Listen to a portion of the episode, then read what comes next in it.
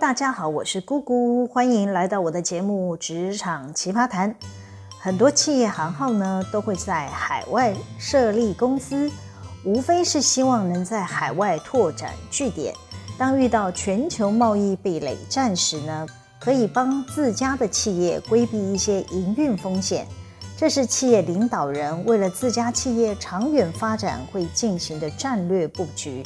原本是企业为求永续发展所衍生的宏图大计，但不是每家往海外发展的企业都能开花结果。其中最关键的是人，这里指的是海外公司的代表人。最怕还是选不对人，要是品性操守有问题，也注定这个海外扩张的计划会走上失败官场的命运。再加上母公司不重视或是过度放任，没有规律的财务监控机制，那些在海外据点的法人代表，可是一个个像脱缰的野马，每天过着天高皇帝远、没人管得着的日子。时间久了，当地的人都是某某总、某某董的称呼他们，让他们还真以为自己是出资的大老板呢。一副山中无老虎，猴子称大王。所有他私人该发生的费用，他一人说了算。他们也不会向母公司报备，甚至变本加厉将自己的费用灌水，让公司买单。公库通私库也会是必然的结果。失控的营运模式，最终会让一个个海外的公司走向结束关闭的命运。我先说个故事吧。我在科技公司服务的时候，我们公司有做消费性的电子产品。当时我们公司还跑去中国某个城市设立了一间海外办公室，找了一位台湾干部当法人代表。这位台干在中国混了很多年，号称跟当地的政府高干有关系，应该是最适合的人选。这位台干呢，还告诉我们。他是带着老婆一起在中国定居，公司需要提供他三房两厅的物件，还要有家电家具及公务车辆，定期派管家打扫清洁。我们都觉得这些台干离乡背景很辛苦，对方提出来的要求，只要与其他的业界相比不会落差太多，我们公司都会尽量满足。有一天啊，大老板派了一位高层去中国参加电子展，顺便呢转过去中国办公室看一看。当天晚上啊，那位法人代表热情地款待这位高层，高层主管呢也顺道考察当地的物价水准，询问公司提供的生活费是否足够这位法人代表一家使用。法人代表除了自己有驻外加给之外呢，我们每个月还额外让他多领了一千五百块的人民币，作为他配偶的生活费用的补助。当年当地的基本工资一个月都没有一千五百块，算是很好的福利。这位高层回到台湾没多久后呢，法人代表就申请要返台探亲休假。高层主管觉得奇怪，不是全家都在中国生活了吗？有需要往返两岸吗？高层主管同意他返国休假，这位法人代表返台期间还进来总部找我，询问了核销费用的程序。这是他第一次报销费用就被公司高层抓到他灌水的情形。高层主管说，他只看一条有注记与台湾高层用餐的费用有没有诚实报销就知道了。他告诉我说。他刻意记下那天在中国用餐的费用，他清楚记得两个人吃不到人民币一百元，但法人代表却核销了人民币五百元，明显灌水呀！而且啊，中国营业场所并没有主动给发票的习惯，一般企业要凭证报销，可随意在市集里买一本的发票本啊。让员工自己凑数字核销的呢？于是啊，这位高层主管判定法人代表操守有问题，连配偶是否一起在中国生活他都存疑，因此啊，他跑去建议大老板应该要开除这位法人代表。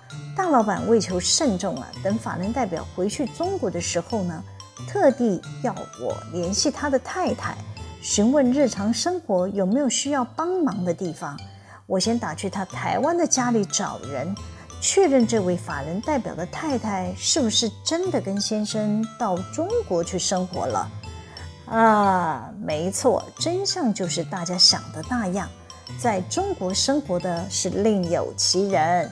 原来法人代表的太太一直都待在台湾工作，根本没有离开过台湾。这位法人代表从头到尾都在欺骗我们，等我们找好接替人选啊，就到中国去开除他了。好在这个法代、啊，只任用几个月，公司的高层就敏锐地嗅出他有问题，也快刀斩乱麻，避免后患无穷。可能有人听到这会觉得，海外公司的管理理当要严格监控，稽核或财务长规律的查查是不可少啊。其实我们之前也派了稽核财务长定期飞过去。呃，我只能说不够专业的稽核或财务主管，要是不懂企业运作的流程，飞去大陆出差只是做做样子，当做旅游，根本是没有帮助的。类似这一类的山大王案例啊，最近又被掀开一桩，让几位高层跌破眼镜。事情是这样，前些天呢，我要处理另一家海外公司经理人解任的事务。这家海外公司还有一台公务车，也打算先变卖。当我调出这台公务车的资讯时，不得了了！这台公务车购入的价格竟然是折合新台币一百四十万的进口轿车，还是这位法人代表专用的公务车。我们这家海外公司已经设立十多年了，每年都是缴出亏损的成绩单。我就很想问这位法人代表啊。请问老板有同意你可以买这么昂贵的进口车当你个人的公务车吗？哎，这次啊，我在计算他的退职金时呢，也对这位法人代表在海外所领取的薪资数字感到非常的陌生。这位海外公司的总经理早就不向我汇报他们家的人事费用了。他知道，要是让我掌控啊，他想帮自己添油加水的，都会被我给揪出来。这个问题啊，我也曾经向上面的老板反映过了，但我们董事长觉得这个法代是公司资深的经理人，应该不会做出自肥的事啊，就没有把他放在心上。直到这次准备关厂，我才查出他默默帮自己加了两万多块的薪水。唉，我们董事长听我报告后啊，气到说不出话来。前几天啊，这位海外公司的法代问我，他的解任退职金何时可以入账啊？由于他的退职生效日期是六月三十号，那我估计我能处理的日期呢，应该会落在七月二十号。所以呢，我就告诉他，我七月二十号才能够汇款给他。我没想到，我说出这个日期啊，竟然让这位法人代表炸锅了。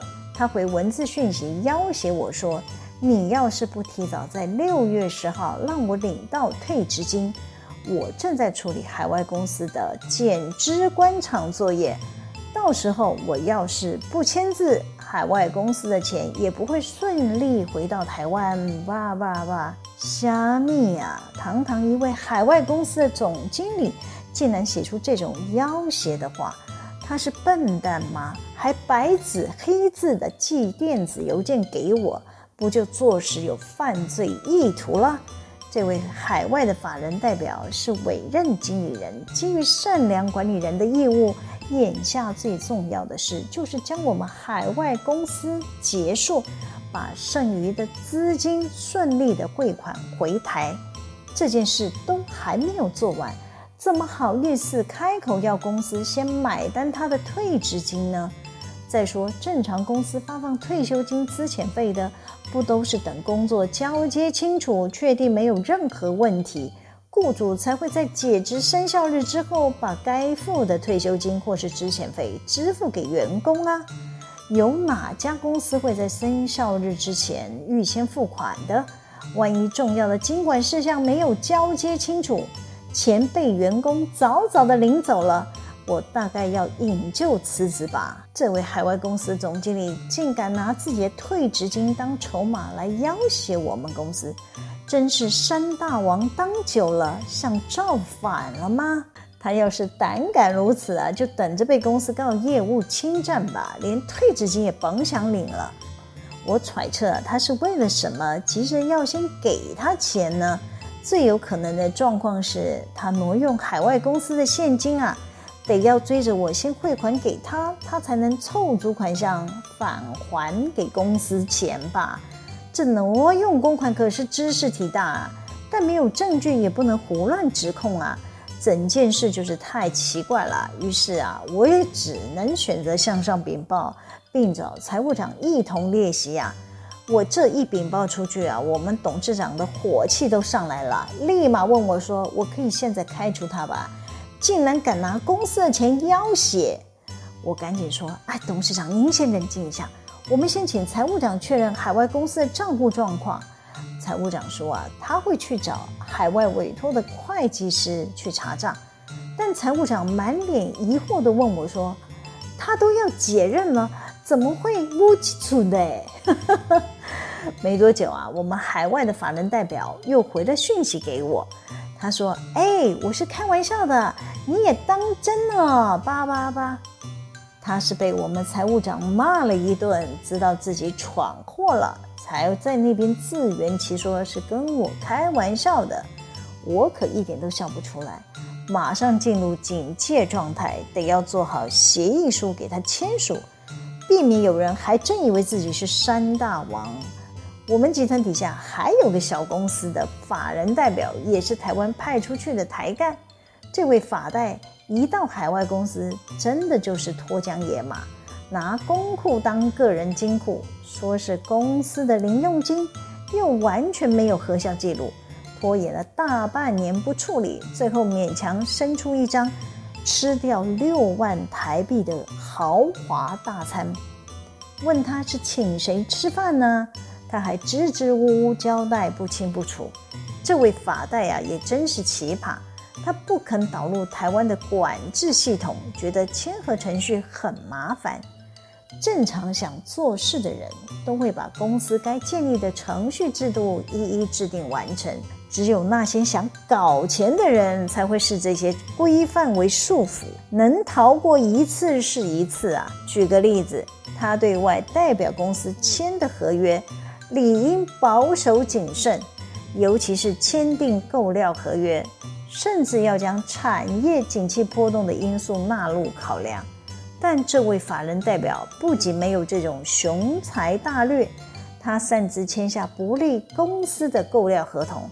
当产业景气下滑，要是不履行合约，会造成公司的声誉受损；但要是咬着牙履行合约，又变成公司得要以高价买下不断叠价的原物料。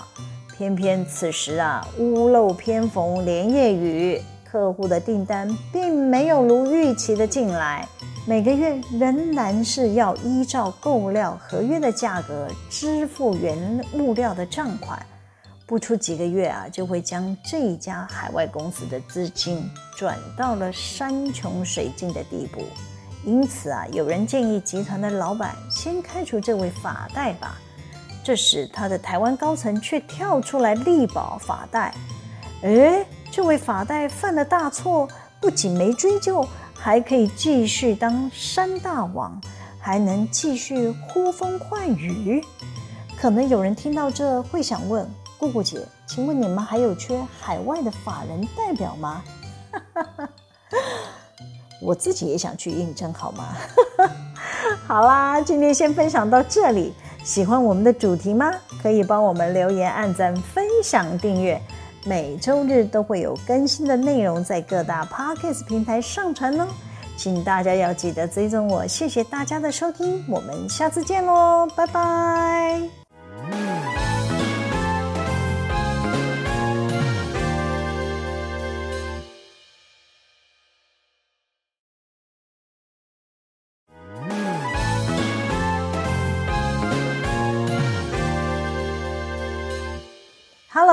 大家好，我是姑姑，欢迎来到我的节目《职场奇葩谈》。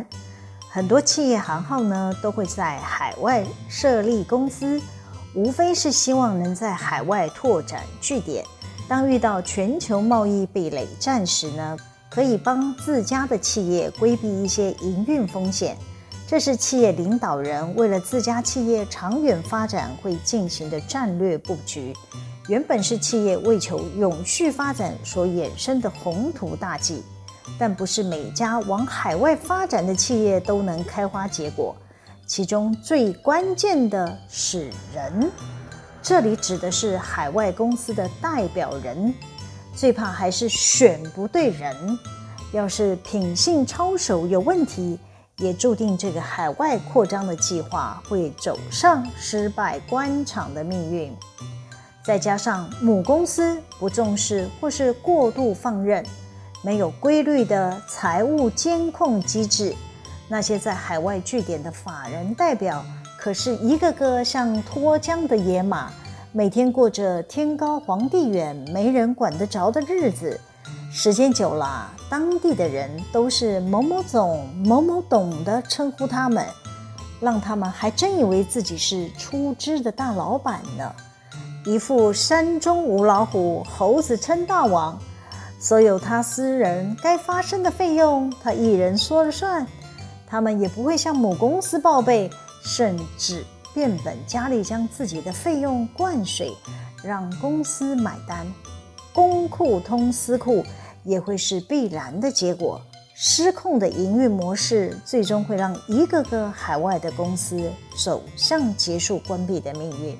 我先说个故事吧。我在科技公司服务的时候，我们公司有做消费性的电子产品。当时我们公司还跑去中国某个城市设立了一间海外办公室，找了一位台湾干部当法人代表。这位台干在中国混了很多年，号称跟当地的政府高干有关系，应该是最适合的人选。这位台干呢，还告诉我们。他是带着老婆一起在中国定居，公司需要提供他三房两厅的物件，还要有家电家具及公务车辆，定期派管家打扫清洁。我们都觉得这些台干离乡背景很辛苦，对方提出来的要求，只要与其他的业界相比不会落差太多，我们公司都会尽量满足。有一天啊，大老板派了一位高层去中国参加电子展，顺便呢转过去中国办公室看一看。当天晚上啊，那位法人代表热情地款待这位高层，高层主管呢也顺道考察当地的物价水准，询问公司提供的生活费是否足够这位法人代表一家使用。法人代表除了自己有驻外加给之外呢，我们每个月还额外让他多领了一千五百块的人民币，作为他配偶的生活费用的补助。当年当地的基本工资一个月都没有一千五百块，算是很好的福利。这位高层回到台湾没多久后呢，法人代表就申请要返台探亲休假。高层主管觉得奇怪，不是全家都在中国生活了吗？有需要往返两岸吗？高层主管同意他返国休假，这位法人代表返台期间还进来总部找我，询问了核销费用的程序。这是他第一次报销费用就被公司高层抓到他灌水的情形。高层主管说，他只看一条有注记与台湾高层用餐的费用，有没有诚实报销就知道了。他告诉我说。他刻意记下那天在中国用餐的费用，他清楚记得两个人吃不到人民币一百元，但法人代表却核销了人民币五百元，明显灌水呀！而且啊，中国营业场所并没有主动给发票的习惯，一般企业要凭证报销，可随意在市集里买一本的发票本啊。让员工自己凑数字核销的呢？于是啊，这位高层主管判定法人代表操守有问题，连配偶是否一起在中国生活他都存疑，因此啊，他跑去建议大老板应该要开除这位法人代表。大老板为求慎重啊，等法人代表回去中国的时候呢，特地要我联系他的太太，询问日常生活有没有需要帮忙的地方。我先打去他台湾的家里找人，确认这位法人代表的太太是不是真的跟先生到中国去生活了。啊，没错，真相就是大家想的那样，在中国生活的是另有其人。原来法人代表的太太一直都待在台湾工作，根本没有离开过台湾。这位法人代表从头到尾都在欺骗我们，等我们找好接替人选啊，就到中国去开除他了。好在这个法代呀、啊，只任用几个月，公司的高层就敏锐地嗅出他有问题，也快刀斩乱麻，避免后患无穷。可能有人听到这会觉得，海外公司的管理理当要严格监控，稽核或财务长规律的查查是不可少啊。其实我们之前也派了稽核财务长定期飞过去。呃，我只能说不够专业的稽核或财务主管，要是不懂企业运作的流程，飞去大陆出差只是做做样子，当做旅游，根本是没有帮助的。类似这一类的山大王案例啊，最近又被掀开一桩，让几位高层跌破眼镜。事情是这样，前些天呢，我要处理另一家海外公司经理人解任的事务。这家海外公司还有一台公务车，也打算先变卖。当我调出这台公务车的资讯时，不得了了！这台公务车购入的价格竟然是折合新台币一百四十万的进口轿车，还是这位法人代表专用的公务车。我们这家海外公司已经设立十多年了，每年都是缴出亏损的成绩单。我就很想问这位法人代表啊。请问老板有同意你可以买这么昂贵的进口车当你个人的公务车吗？哎，这次啊，我在计算他的退职金时呢，也对这位法人代表在海外所领取的薪资数字感到非常的陌生。这位海外公司的总经理早就不向我汇报他们家的人事费用了。他知道，要是让我掌控啊，他想帮自己添油加水的，都会被我给揪出来。这个问题啊，我也曾经向上面的老板反映过了，但我们董事长觉得这个法代是公司资深的经理人，应该不会做出自肥的事啊，就没有把他放在心上。直到这次准备关厂，我才查出他默默帮自己加了两万多块的薪水。唉，我们董事长听我报告后啊，气到说不出话来。前几天啊，这位海外公司的法代问我，他的解任退职金何时可以入账啊？由于他的退职生效日期是六月三十号，那我估计我能处理的日期呢，应该会落在七月二十号。所以呢，我就告诉他，我七月二十号才能够汇款给他。我没想到，我说出这个日期啊，竟然让这位法人代表炸锅了。他回文字讯息要挟我说：“你要是不提早在六月十号让我领到退职金，我正在处理海外公司的减资官场作业，到时候我要是不签字。”海外公司的钱也不会顺利回到台湾，哇哇哇！虾米呀！堂堂一位海外公司的总经理，竟然写出这种要挟的话，他是笨蛋吗？还白纸黑字的寄电子邮件给我，不就坐实有犯罪意图了？这位海外的法人代表是委任经理人，基于善良管理人的义务。眼下最重要的事就是将我们海外公司结束，把剩余的资金顺利的汇款回台。这件事都还没有做完，怎么好意思开口要公司先买单他的退职金呢？再说，正常公司发放退休金资遣费的，不都是等工作交接清楚，确定没有任何问题，雇主才会在解职生效日之后，把该付的退休金或是资遣费支付给员工啊。有哪家公司会在生效日之前预先付款的？万一重要的经管事项没有交接清楚，钱被员工早早的领走了，我大概要引咎辞职吧。这位海外公司总经理竟敢拿自己的退职金当筹码来要挟我们公司。真是山大王当久了，像造反了吗？他要是胆敢如此啊，就等着被公司告业务侵占吧，连退职金也甭想领了。我揣测他是为了什么急着要先给他钱呢？最有可能的状况是他挪用海外公司的现金啊，得要追着我先汇款给他，他才能凑足款项返还给公司钱吧。这挪用公款可是知事体大啊，但没有证据也不能胡乱指控啊，整件事就是太奇怪了。于是啊，我也只能选择向上禀报，并找财务长一同列席啊。我这一禀报出去啊，我们董事长的火气都上来了，立马问我说：“我可以现在开除他吧？竟然敢拿公司的钱要挟！”我赶紧说：“哎，董事长，您先冷静一下。”我们先请财务长确认海外公司的账户状况。财务长说啊，他会去找海外委托的会计师去查账。但财务长满脸疑惑地问我说：“他都要解任了，怎么会无基础的？”没多久啊，我们海外的法人代表又回了讯息给我，他说：“哎，我是开玩笑的，你也当真了？”叭叭叭。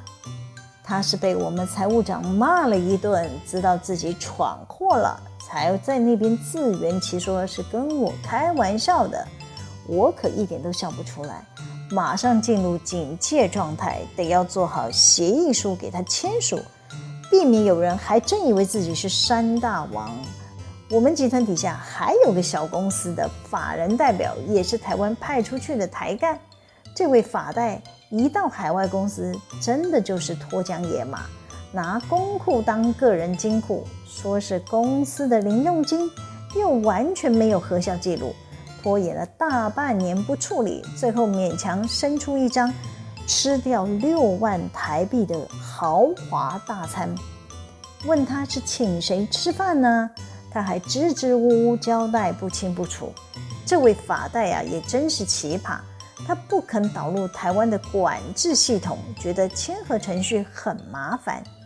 正常想做事的人都会把公司该建立的程序制度一一制定完成，只有那些想搞钱的人才会视这些规范为束缚，能逃过一次是一次啊。举个例子，他对外代表公司签的合约，理应保守谨慎，尤其是签订购料合约。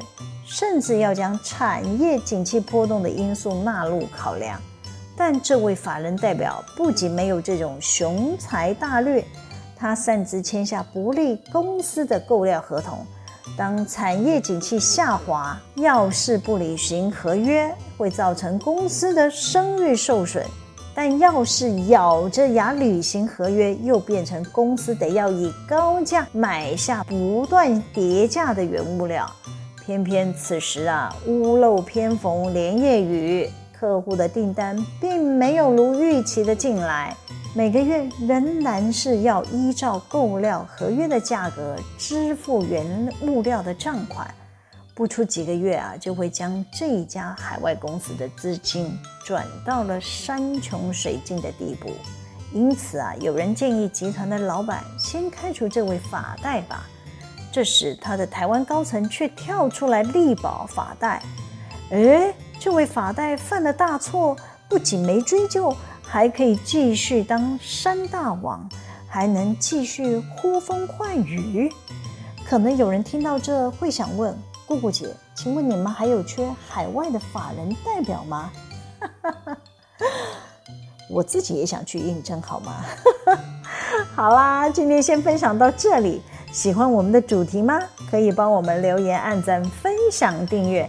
每周日都会有更新的内容在各大 Podcast 平台上传哦，请大家要记得追踪我。谢谢大家的收听，我们下次见喽，拜拜。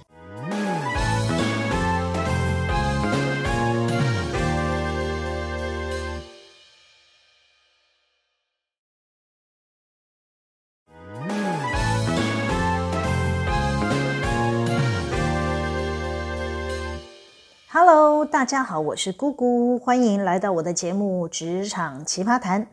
很多企业行号呢都会在海外设立公司，无非是希望能在海外拓展据点。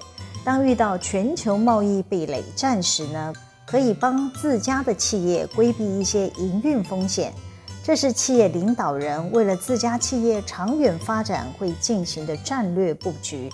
原本是企业为求永续发展所衍生的宏图大计，但不是每家往海外发展的企业都能开花结果。其中最关键的是人，这里指的是海外公司的代表人。最怕还是选不对人，要是品性操守有问题，也注定这个海外扩张的计划会走上失败官场的命运。再加上母公司不重视或是过度放任，没有规律的财务监控机制，那些在海外据点的法人代表，可是一个个像脱缰的野马，每天过着天高皇帝远、没人管得着的日子。时间久了，当地的人都是某某总、某某董的称呼他们，让他们还真以为自己是出资的大老板呢。一副山中无老虎，猴子称大王。所有他私人该发生的费用，他一人说了算。他们也不会向母公司报备，甚至变本加厉将自己的费用灌水，让公司买单。公库通私库也会是必然的结果。失控的营运模式，最终会让一个个海外的公司走向结束关闭的命运。我先说个故事吧。我在科技公司服务的时候，我们公司有做消费性的电子产品。当时我们公司还跑去中国某个城市设立了一间海外办公室，找了一位台湾干部当法人代表。这位台干在中国混了很多年，号称跟当地的政府高干有关系，应该是最适合的人选。这位台干呢，还告诉我们。他是带着老婆一起在中国定居，公司需要提供他三房两厅的物件，还要有家电家具及公务车辆，定期派管家打扫清洁。我们都觉得这些台干离乡背景很辛苦，对方提出来的要求，只要与其他的业界相比不会落差太多，我们公司都会尽量满足。有一天啊，大老板派了一位高层去中国参加电子展，顺便呢转过去中国办公室看一看。当天晚上啊，那位法人代表热情地款待这位高层，高层主管呢也顺道考察当地的物价水准，询问公司提供的生活费是否足够这位法人代表一家使用。法人代表除了自己有驻外加给之外呢，我们每个月还额外让他多领了一千五百块的人民币，作为他配偶的生活费用的补助。当年当地的基本工资一个月都没有一千五百块，算是很好的福利。这位高层回到台湾没多久后呢，法人代表就申请要返台探亲休假。高层主管觉得奇怪，不是全家都在中国生活了吗？有需要往返两岸吗？高层主管同意他返国休假，这位法人代表返台期间还进来总部找我，询问了核销费用的程序。这是他第一次报销费用，就被公司高层抓到他灌水的情形。高层主管说，他只看一条有注记与台湾高层用餐的费用，有没有诚实报销就知道了。他告诉我说。他刻意记下那天在中国用餐的费用，他清楚记得两个人吃不到人民币一百元，但法人代表却核销了人民币五百元，明显灌水呀！而且啊，中国营业场所并没有主动给发票的习惯，一般企业要凭证报销，可随意在市集里买一本的发票本啊。让员工自己凑数字核销的呢？于是啊，这位高层主管判定法人代表操守有问题，连配偶是否一起在中国生活他都存疑，因此啊，他跑去建议大老板应该要开除这位法人代表。大老板为求慎重啊，等法人代表回去中国的时候呢，特地要我联系他的太太，询问日常生活有没有需要帮忙的地方。我先打去他台湾的家里找人，确认这位法人代表的太太是不是真的跟先生到中国去生活了。啊，没错，真相就是大家想的那样，在中国生活的是另有其人。原来法人代表的太太一直都待在台湾工作，根本没有离开过台湾。这位法人代表从头到尾都在欺骗我们，等我们找好接替人选啊，就到中国去开除他了。好在这个法代呀、啊，只任用几个月，公司的高层就敏锐地嗅出他有问题，也快刀斩乱麻，避免后患无穷。可能有人听到这会觉得，海外公司的管理理当要严格监控。稽核或财务长规律的查查是不可少啊。其实我们之前也派了稽核财务长定期飞过去。呃，我只能说不够专业的稽核或财务主管，要是不懂企业运作的流程，飞去大陆出差只是做做样子，当做旅游根本是没有帮助的。类似这一类的山大王案例啊。最近又被掀开一桩，让几位高层跌破眼镜。事情是这样：前些天呢，我要处理另一家海外公司经理人解任的事务。这家海外公司还有一台公务车，也打算先变卖。当我调出这台公务车的资讯时，不得了了！这台公务车购入的价格竟然是折合新台币一百四十万的进口轿车。还是这位法人代表专用的公务车。我们这家海外公司已经设立十多年了，每年都是缴出亏损的成绩单。我就很想问这位法人代表啊，请问老板有同意你可以买这么昂贵的进口车当你个人的公务车吗？哎，这次啊，我在计算他的退职金时呢。也对这位法人代表在海外所领取的薪资数字感到非常的陌生。这位海外公司的总经理早就不向我汇报他们家的人事费用了。他知道，要是让我掌控啊，他想帮自己添油加水的，都会被我给揪出来。这个问题啊，我也曾经向上面的老板反映过了。但我们董事长觉得这个法代是公司资深的经理人，应该不会做出自肥的事啊，就没有把他放在心上。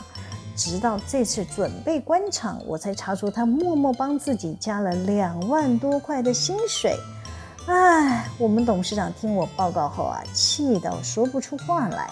前几天啊，这位海外公司的法代问我，他的解任退职金何时可以入账啊？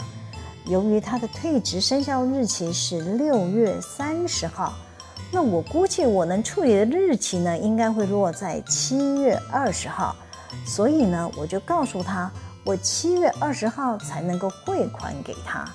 我没想到我说出这个日期啊，竟然让这位法人代表炸锅了。